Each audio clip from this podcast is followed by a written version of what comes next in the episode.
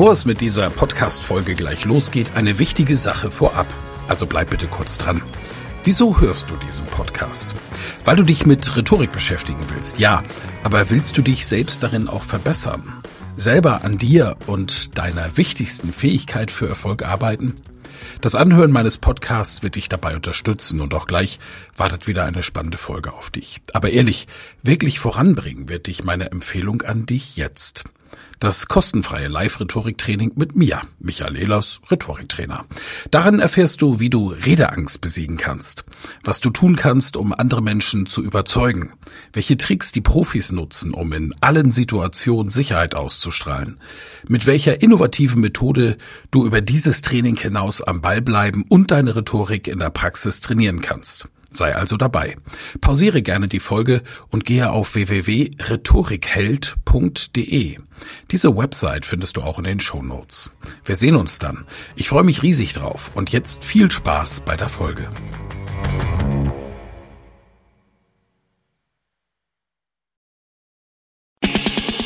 Mehr Erfolg im Business. Der Podcast mit Andreas Buhr. Herzlich willkommen zum Podcast für mehr Erfolg im Business. Ich freue mich wirklich sehr, dass heute zu meiner Rechten ein Freund und ein absoluter Experte hier bei mir zu Gast ist. Michael Eders, herzlich willkommen. Freue mich bei Ich sage nochmal herzlich willkommen, obwohl wir uns natürlich schon längst gesehen haben. Michael Ehlers ist aus Bamberg angereist. Er ist Management- und Rhetoriktrainer und für mich der im Moment beste Experte, wenn es um das Thema Rhetorik geht. Gibt auch rein zufällig dazu ein Buch von ihm, das ziemlich dick und schwer auch, muss ich sagen. Ja. Na, sogar signiert. Also wir werden im Laufe des Gesprächs noch über die Inhalte zu sprechen kommen. Meine erste Frage, lieber Michael, Rhetorik. Was ist Rhetorik? Meine Frau hat mich das heute Morgen gefragt. Rhetorik, was ist Rhetorik? Das, was du so großartig auf der Bühne machst, ja, sprechen Menschen begeistert, die Kunst der Rede. Meine Mission ist, dass ich echtem Wissen und echtem Können eine Stimme geben möchte. Das gibt so viele Menschen da draußen, gerade in unserem sehr introvertierten deutschen Kulturkreis, die über unglaubliche Erfahrungen, tolles Fachwissen verfügen, aber einfach in Meetings, wenn da so ein Alpha-Typ im Raum sitzt oder eine Alpha-Frau, sich nicht in der Lage fühlen, auch das zu sagen, was sie meinen und, und ihr Wissen und ihre Erfahrungen auf den Punkt zu bringen.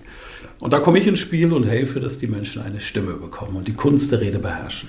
Dass die Menschen eine Stimme bekommen, heißt mit anderen Worten, Rhetorik kann jeder in Anführungsstrichen lernen oder ist das in jedem von uns schon drin?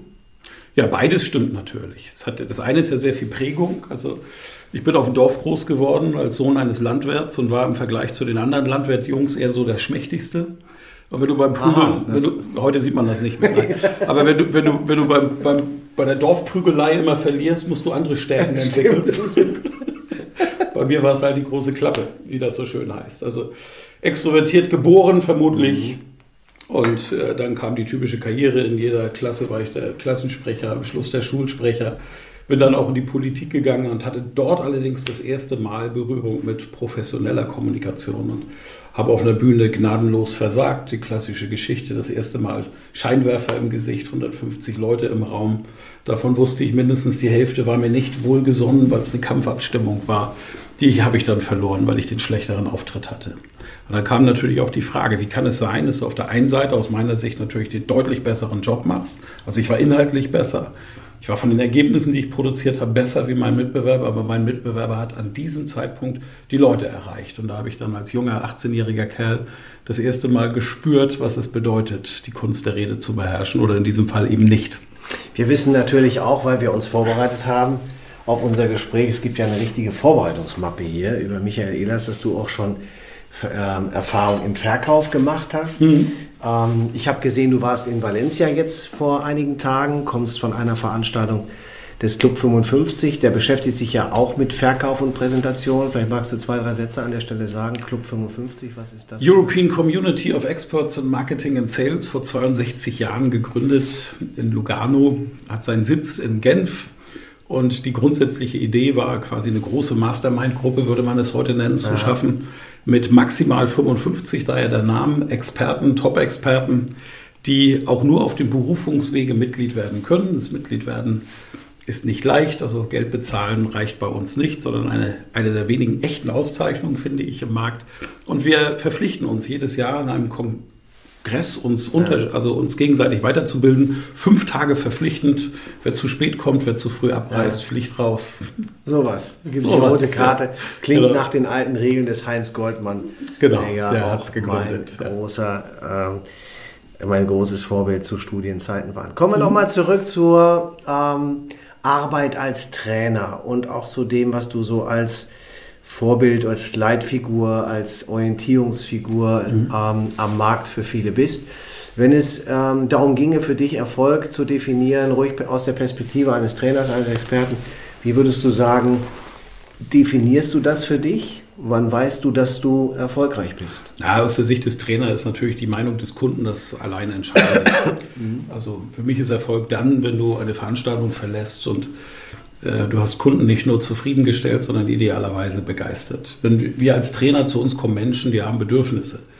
Die haben Schwächen, die haben Stärken und denen dabei zu helfen, dass sie ihre Stärken erkennen, damit sie sie nutzen können, ähm, aber auch die Schwächen entsprechend managen können. Mhm äh, ihnen Werkzeuge an die Hand zu geben, dass sie ihren, ihren Arbeitsalltag oder auch das Sonstige im Leben gut meistern können, das ist unser Job. Und wenn sie mehr kriegen, als sie erwartet haben, dann haben wir einen guten Job gemacht. Das ist für mich dann Erfolg.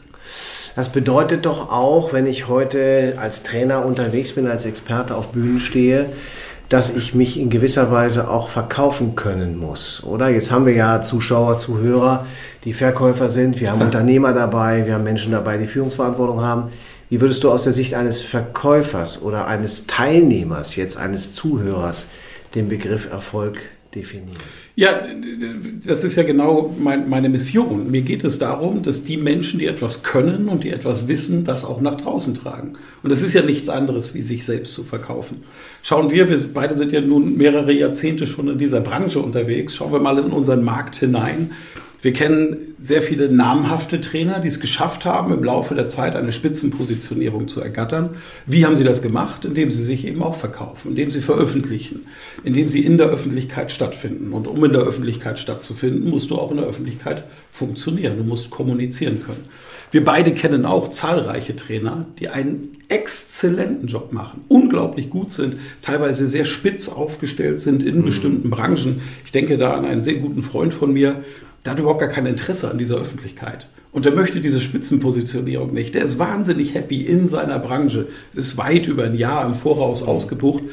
Ähm, er verkauft sich in dieser Zelle und braucht diese große Öffentlichkeit nicht. Aber in diesem Kommunikationsberuf, Verkaufen ist ein Kommunikationsberuf, Manager zu sein, Führungskraft zu sein, ist ein Kommunikationsberuf, muss ich das natürlich beherrschen, vor Leute zu treten, mhm. jederzeit und die Wirkung zu erreichen, die ich mir auch vorher vorgenommen habe. Ist auch meine Beobachtung, dass äh, die Herausforderung an die Kommunikationsfähigkeit und Fertigkeit in der heutigen Zeit, Internet lässt grüßen, für uns alle gestiegen ist.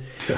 Jetzt kann ich mir vorstellen, dass es da Teilnehmer gibt, Zuschauer gibt, Zuhörer gibt. Ich gucke da mal direkt hin, vielleicht gehörst du auch dazu, die plötzlich auf Bühnen Aufgaben haben. Also nach dem klassischen Bagdad-Syndrom, so hat dem Motto, du backst das schon, bist ein toller Verkäufer, geh mal auf die Bühne, mach das. Mhm. Haben Menschen Lampenfieber, sind Menschen nervös, fühlen die sich beobachtet. Hast du als Rhetorikexperte einen Tipp? Was ich, kann ich machen, wenn ich jetzt plötzlich vor Menschen stehe und sage, wow, habe ich noch nie gemacht, ich bin nervös? Ja, also bevor das passiert, ist wichtig, dass ich mir diese Situation schon einmal vor meinem geistigen Auge vorstelle. Ich habe selber eine Situation gehabt. Ich moderiere seit vielen Jahren Volksfeste in, in Bamberg, in meiner Heimatstadt, das mhm. Blues- und Jazz Festival und Bamberg zaubert. Bei Bamberg zaubert war es damals so, ich habe immer den, den, Nachmittag moderiert, mehrere Jahre. Und einmal ist unser Medienpartner ausgefallen, da musste ich auch am Abend ran. Und dann habe ich eine, eine Gruppe, die einen längeren Auftritt hatte, angesagt. Es war hell.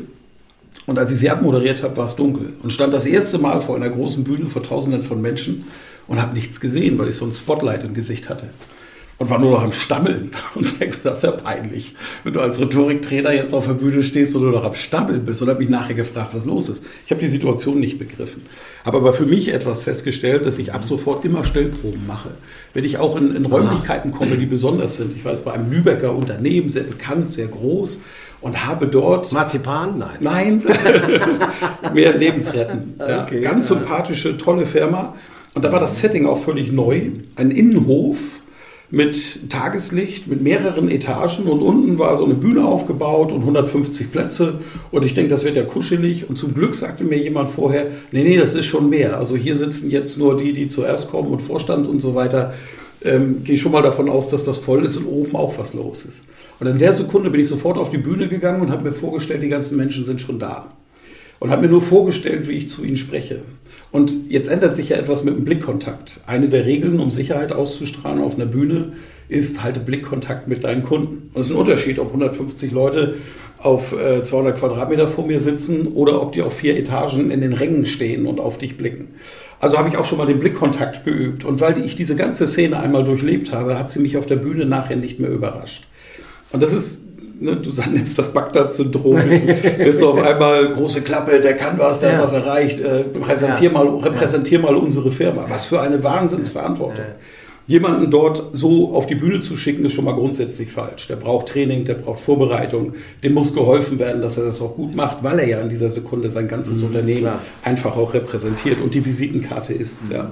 Also in, in dem Augenblick beobachte vorher auch, wie nimmst du denn selber Sicherheit wahr bei anderen Menschen? Mhm. Und da kommen wir eben zu Themen wie sicherer Stand. Mhm. Da kommen wir zu Themen wie Blickkontakt aufnehmen. Da kommen wir zu sicherer Gestik in den Körperbereichen, wo die Gestik auch hingehört. Wenn du im Fußballstadion bist, ich nehme an, bei dir wird das hier Düsseldorf sein und deine Düsseldorfer Jungs knallen das Ding in den Winkel, am besten noch gegen Köln. Ja. ja. dann werden alle Düsseldorfer gleich jubeln. Du siehst im ganzen Stadion die Düsseldorfer Fans, wie sie die Hände in die Luft jagen. Und keiner wird die Hände auf dem Boden ja. zeigen und, und so jubeln. Das macht keiner. Das macht nur Merkel, aber da liegt es am Jackett. Ja. So, das heißt, wenn wir etwas Positives sagen, wollen die Hände nach oben, auch in den oberen Bereich. Und jetzt eine Ausgangslage zu finden, aus der meine Hände auch dahin gehen, wo sie hin sollen, wenn ich was Positives sage. Oder die Handflächen nach oben positiv, Handflächen nach unten, da musst du vorsichtig sein. Nämlich automatisch die Handflächen nach unten. Das ist ja großartig, was ihr hier schafft. Nämlich automatisch die Handflächen. Beobachte das mal bei anderen, du wirst es sehen. Und mir geht es darum, dass, dass die Menschen lernen, einfach nur ihre Gestik freizulassen. Also nicht, wenn ich etwas sage, muss die Hand in einen bestimmten Bereich gehen. Dann wirkt das wie beim Schauspieler oder beim Magier, der ganz ausladende Gestiken macht, um dich abzulenken. Weil wenn der mit der rechten Hand auf Augenhöhe wedelt, wird er mit der linken Hand irgendetwas machen, was du nicht sehen sollst. Das ist dann seine Zauberkunst. Der betrügt uns. Bei dem ist es okay, weil das gehört zu seinem Geschäft. Bei anderen Menschen nicht. Da ist es beim Introvertierten, wenn ich einem Introvertierten beibringe, große Gestik einzusetzen, sieht es bescheuert aus, weil es nicht zu ihm passt und Bist weil ich ihn nachher beim Kaffee in einer anderen Situation erlebe. Ne? Und wenn ich beim Extrovertierten sage, das ist eine gesetzte Runde, hier musst du gesetzte Gestik machen, ist es auch Quatsch. Wir merken schon, du bist voll in deinem Thema. Ja. Ich kann mir vorstellen, ähm, dass du wirst ja anmoderiert wahrscheinlich als Mr. Rhetorik, keine Ahnung, Nummer eins, da ist ja Druck drauf, oder? Man hört viel heute. Ja, äh, ja, und dann wirst du auf die Bühne kommen. Gibt es Situationen, und das ist, was uns auch so ein Stück interessiert, wo, wo du nur Vorstellungen hattest, wie das laufen könnte und wo was voll äh, in die Hose sprichwörtlich gegangen ist? Ja. Also im Sinne von, du bist gescheitert, hast dich auch geärgert. Wie kommst du aus so, wie kommst du mit sowas zurecht? Erste Frage. Zweite, hast du so ein System, wie du da wieder rauskommst? Also äh, mit sowas zurecht komme ich in der Situation natürlich gar nicht. Das nee. ist ganz klar. Also wenn, wenn das Briefing schlecht, wenn, das, wenn das Briefing schlecht ist und, und woran ich dann ja auch immer mit Schuld trage, weil ich habe ja auch die Aufgabe, bei einem Kunden zu erfragen, wie soll das Ganze sein. Wenn, wenn, wenn der Kunde etwas umschmeißt vor der Veranstaltung, ich habe mal eine Sache gehabt, die war der Wahnsinn. Da hat mich ein, ein Geschäftsführer frisch eingestellt in einem riesengroßen Unternehmen, ähm, gebucht für einen Motivationsvortrag aus meiner Rolle heraus, Hein Hansen, diesen Fischverkäufer.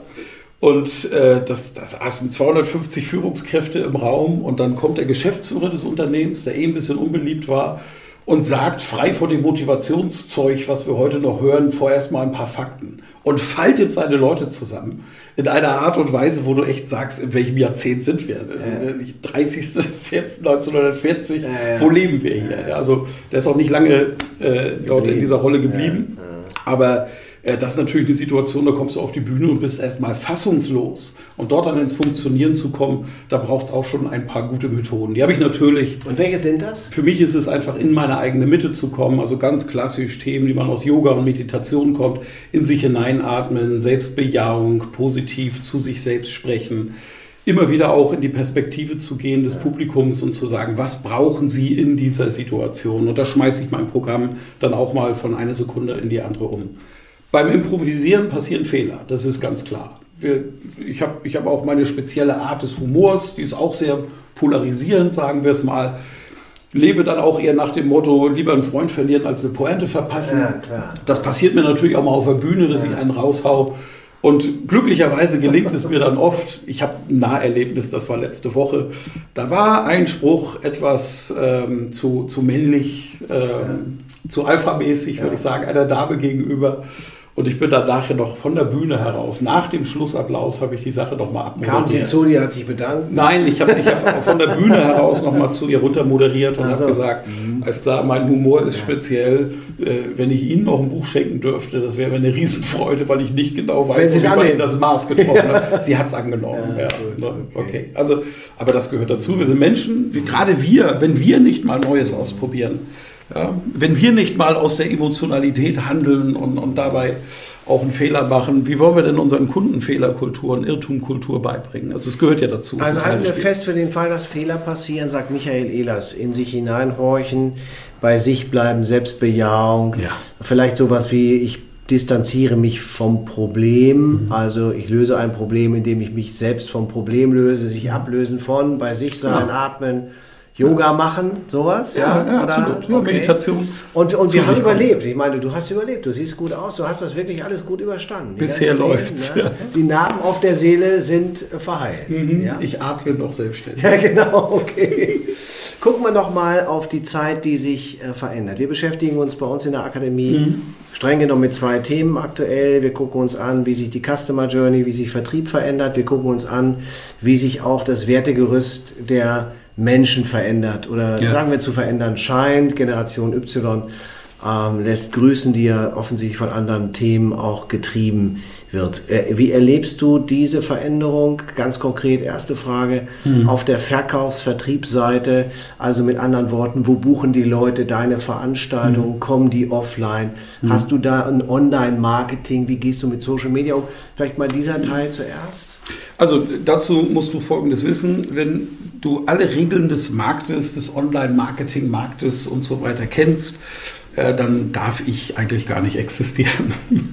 Äh, Ich habe schon immer mein eigenes Ding gemacht und auch meine, ich habe Online-Marketing gemacht, da gab es diesen Begriff noch gar nicht. Und das hat einfach damit zu tun, dass ich mit dem C64, die Brotdose, die Älteren werden sich erinnern, äh, groß geworden bin. Äh, Commodore 64. Commodore 64, genau. Die Älteren werden sich erinnern.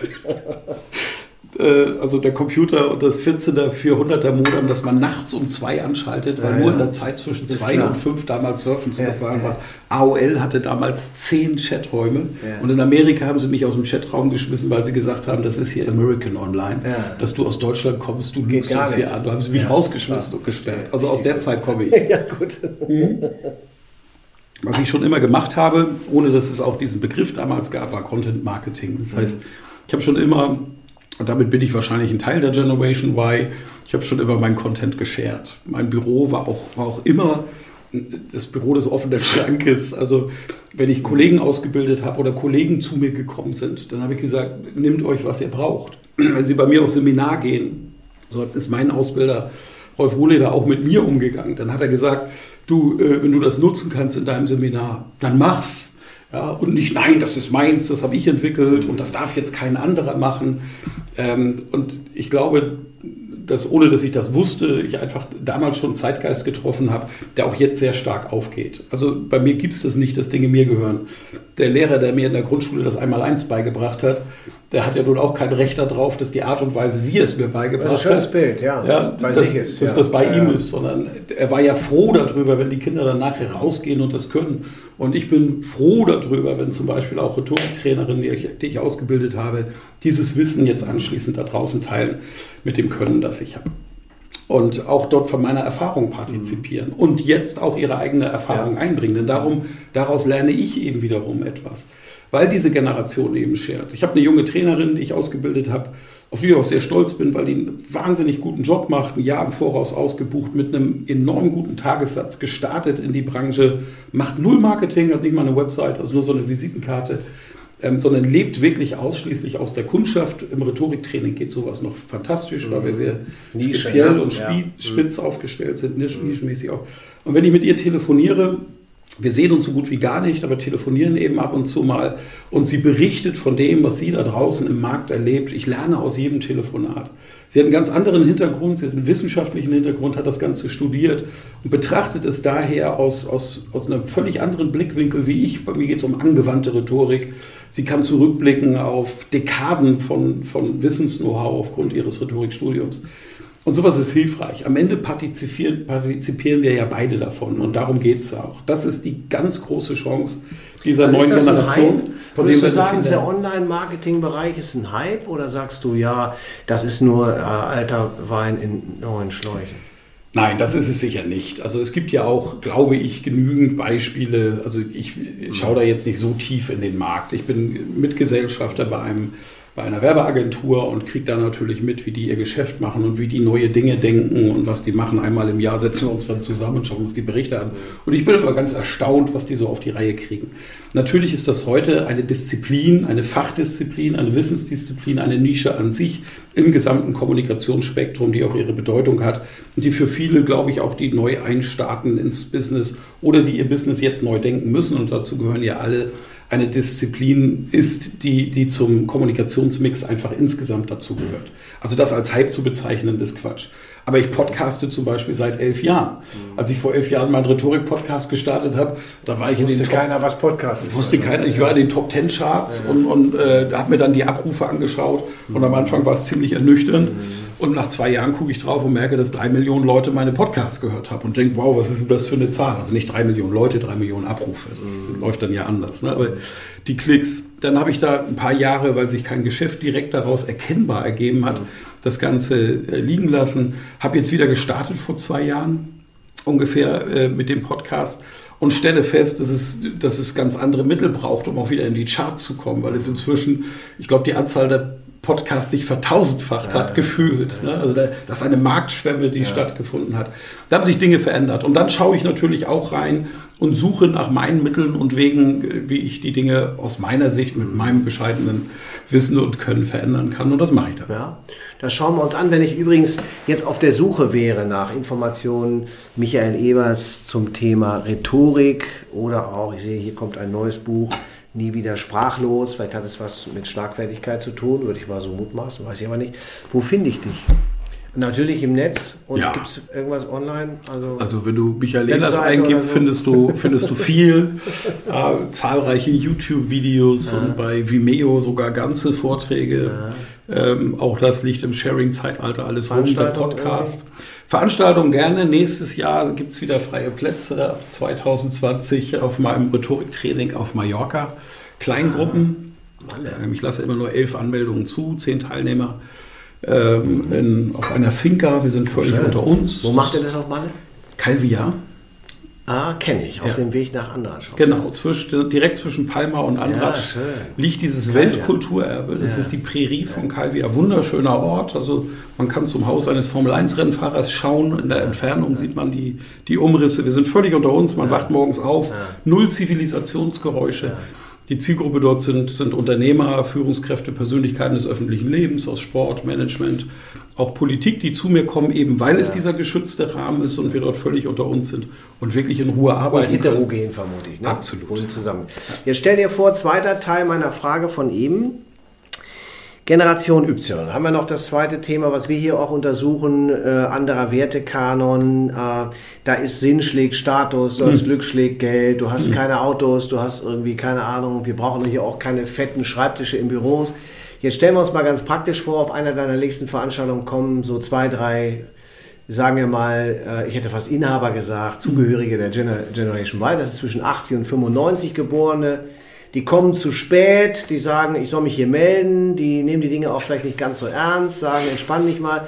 Erlebst du das, mal Spaß beiseite, auch tatsächlich als eine Herausforderung, Umgang mit dieser jüngeren Generation oder ist das alles kein Thema?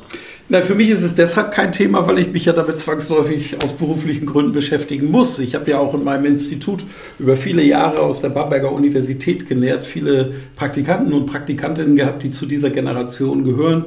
Ich war mit denen auf Reisen und habe die nahe kennengelernt und habe viel von denen gelernt. Also natürlich haben die viel von mir gelernt, deswegen machen sie das Praktikum bei mir, aber ich habe, glaube ich, würde sagen, am Ende wahrscheinlich sogar noch mehr von denen gelernt. Nämlich? Um, um, deren, um deren Lebensmodelle äh, zu kennen. Und deshalb, die Generation Y kommt auch in meine Seminare. Ja. Also ich habe den Ja. Marktführer für Eierkarton, äh, Eierkartons, der verkauft Eierkartons im Internet, hat Ja. zwölf Angestellte mit Eierkartonvertrieb. Ja.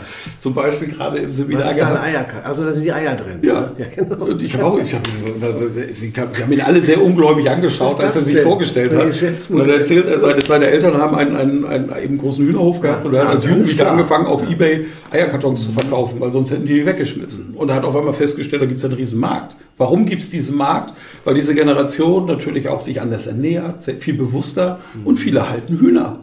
Und jetzt machen die Hühner Eier. Und jetzt verputzt du die nicht alle selber, sondern musst du die auch mal weitergeben. Jetzt brauchst du einen Eierkarton. Also wie gehst du um mit denen? Ne? Sagen wir mal Eier, Ver- Und Karton. Die, diese Generation wird von mir Verkäufer. so gebrieft, Aha. ja, auf freundlich motivierende Art und Weise, dass die auch pünktlich zu Seminarbeginn da das klappt, sind. das klappt. Hervorragend. Nein, ist alles eine, auch hier natürlich eine Frage der Kommunikation. Du musst diese, wir müssen diese Generation als verantwortlich handelnde Menschen verstehen. Und wir dürfen nicht, wie unsere Väter, davon ausgehen, dass die sich jetzt an unsere Gesetze halten, sondern wir basteln den Raum, in dem wir gemeinsam, jeder mit seinem Wertekanon lebend, gemeinsam erfolgreich sein können. Das ist die große Herausforderung. In meinem Kleinladen war das ja relativ leicht umzusetzen mit meinen paar People, die ich dort in Bamberg habe. Gab es klare Kommandos vermutlich. Ja, nein, Nein, das war Spaß. Klare Moderation. ne? Klare Moderation. Moderierte Prozesse. Äh, Und im großen Unternehmen merke ich eben, dass diese Kulturen oft aneinander knallen. Ja, und ihr werdet das bei, bei Bu und Co. auch genauso kennen. Und genau die, das sind ja Prozesse, die moderiert werden müssen. Und dazu braucht es sehr kluge Kommunikation, mitnehmende, motivierende Kommunikation. Wir müssen mit Nudging arbeiten. Wir müssen Zeichen setzen, die die Menschen dazu animieren, sich richtig zu verhalten. Vielen Dank, lieber Michael. Ich würde gern noch, bevor wir auf die Zielgerade einbiegen, einmal in die Position des Unternehmers Michael Ehlers schlüpfen wollen. Wir haben Unternehmer da, wir haben Menschen, die Selbstständige sind und auf dem Weg sind, Unternehmer zu werden, nämlich vielleicht Produkte auch zu kreieren und irgendwie Systeme zu schaffen, ein Stück unabhängiger zu werden. Hättest du so eine selbstständigen Botschaft, eine Unternehmerbotschaft? Also was braucht es, um selbstständig äh, erfolgreich zu sein? Was braucht es, um unternehmerisch wirksam zu sein? Du bist ja auch jemand, der schon lange unterwegs ist. Mal losgelöst von deinem Thema, was, was sind so die drei Bausteine, wo du sagst, das musst du machen und dann hast du die Voraussetzungen? Gut, das ist ein Weg der Persönlichkeitsentwicklung, Unternehmer zu sein. Du musst eine Unternehmerpersönlichkeit entwickeln. Und dazu gibt es drei Schritte, drei Blickwinkel. Der erste Blickwinkel ist, schau in dich, wer bin ich?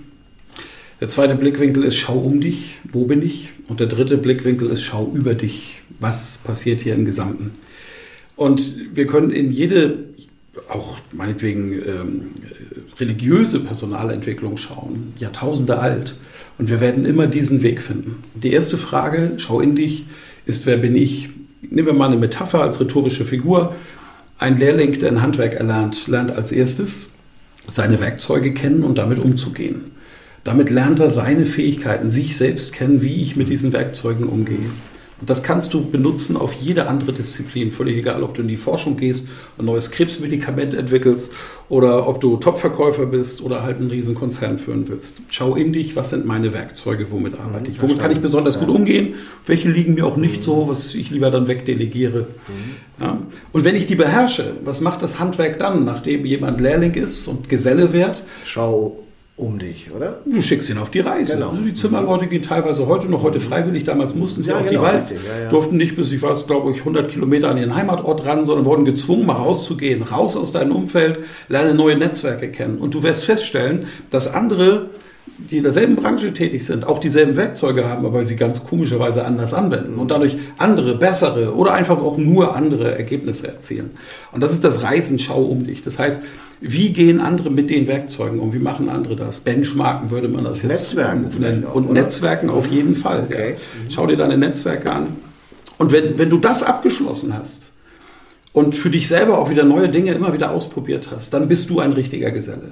Und wenn du ein richtiger Geselle bist, dann darfst du in die Meisterschaft gehen.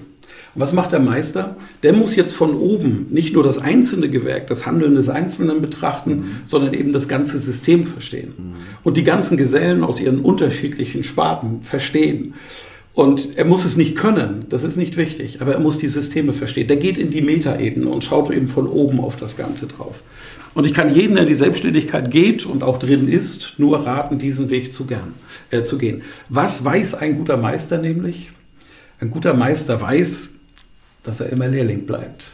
Aha. Und dass er immer wieder. Das geht wieder bei mir los, oder? Immer wieder, ja. Und, das, und damit sind wir wieder bei, geht zurück ja. zu dir selbst, finde dich selbst. Und das ist ja auch dann ich? Personalentwicklung oder Persönlichkeitsentwicklung, dass wir ständig entwickeln, was andere versuchen einzudecken. So ist es, ja. Vielen Dank. Bonusstrecke. Und damit kommen wir zum Schluss und Abschlussfragen, lieber Michael. Was gibt es in deinem Leben, wo du zukünftig sagst, das lasse ich bleiben? Ja. So nach dem Motto, gehabt zu haben, befreit vom haben müssen, ja, lasse ich los. Und gibt es Dinge, wo du sagst, das beginne ich nochmal neu? Ja, das lasse ich bleiben, sind ganz einfach, sind zwei Dinge. Das erste ist, ich habe seit Dezember kein eigenes Auto mehr. Seit meinem 18. Lebensjahr immer ein eigenes Auto gehabt und äh, bin auch auf ein Sharing-Modell umgestiegen und äh, habe meinen Betrieb klimaneutral gestellt und das ganze Thema interessiert mich. Und selbst wenn alles Quatsch sein sollte, glaube ich, wäre es auf jeden Fall nicht schädlich, wenn wir trotzdem uns um unsere Umwelt kümmern. Ähm, das ist der Punkt und das macht wahnsinnig viel Spaß. Es ist unglaublich schön, es ist neu, raus aus der Komfortzone, ja. mal was, was Neues Was für ein Sharing machen. ist das da? Ähm, Car2Go oder so? Das ist ein, ein, ein Anbieter, ein großes ah, Unternehmen, das so. Autos vermietet. Ah, so, okay, und da gibt es ah, ein Modell, okay. das nennt sich Ultimate. Ah, und ich kann halt jederzeit in eine Karre steigen. Ja, sehr gut, das kenne ich. Fahre im Sommer Cabriolets und im Winter ja, Allrad. Wir gucken ja. nachher mal zu, wie du hier wegfährst. Ja, genau. Schönes Auto gerade zum Beispiel. Ähm, das Zweite, was ich nie wieder mache, ist äh, sieben Tage durchgängig Alkohol trinken. Ja. Ich bin totaler Whisky-Liebhaber. Ja, ich weiß, ja. Und ich habe immer von meiner Whisky-Sammlung erzählt. Ich hatte aber nie eine. weg, zu schnell weg. Ja, genau. Keine Zeitensammlung. Mein, mein bester Freund hat es besser gemacht. Er hat sich immer zwei Flaschen gekauft klar, eine weg, eine und hat eine getrunken und eine hat er als Sammlung und hat jetzt riesige Werte. Bei mir fangen jetzt auch an, sich Werte zu entwickeln, weil glücklicherweise sich das rumgesprochen hat. Dafür habe ich auch ein bisschen gesorgt.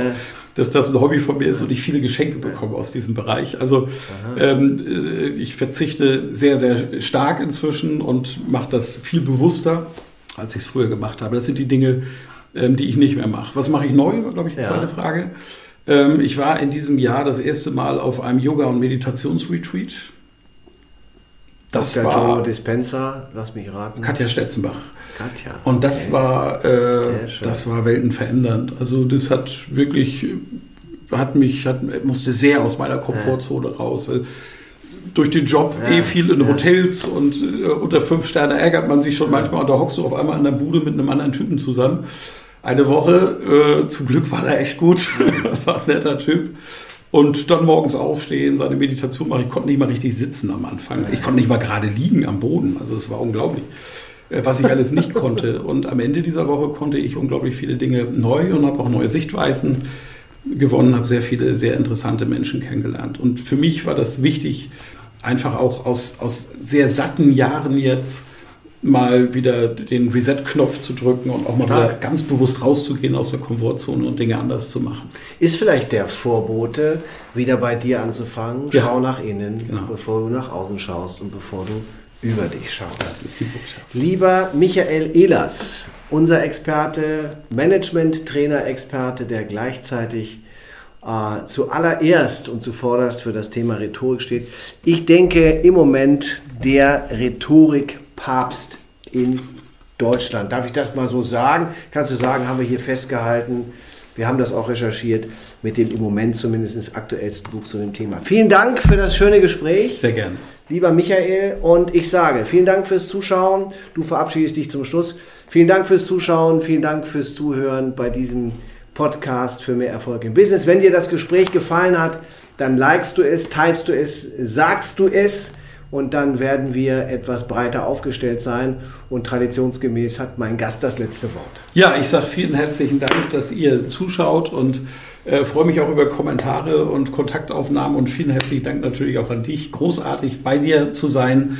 Ihr müsst mal das Unternehmen von Herrn Buhr kennenlernen in Düsseldorf. Unbedingt mal besuchen. Super Kaffee, extrem nette Angestellte, ja. unglaublich schön ja. und die Literatur ja. ist Wahnsinn. Ja, ist Wahnsinn, genau, mit Blick darauf. Also alles Gute. Danke dir. Danke dir. Alles Gute und tschüss, ciao.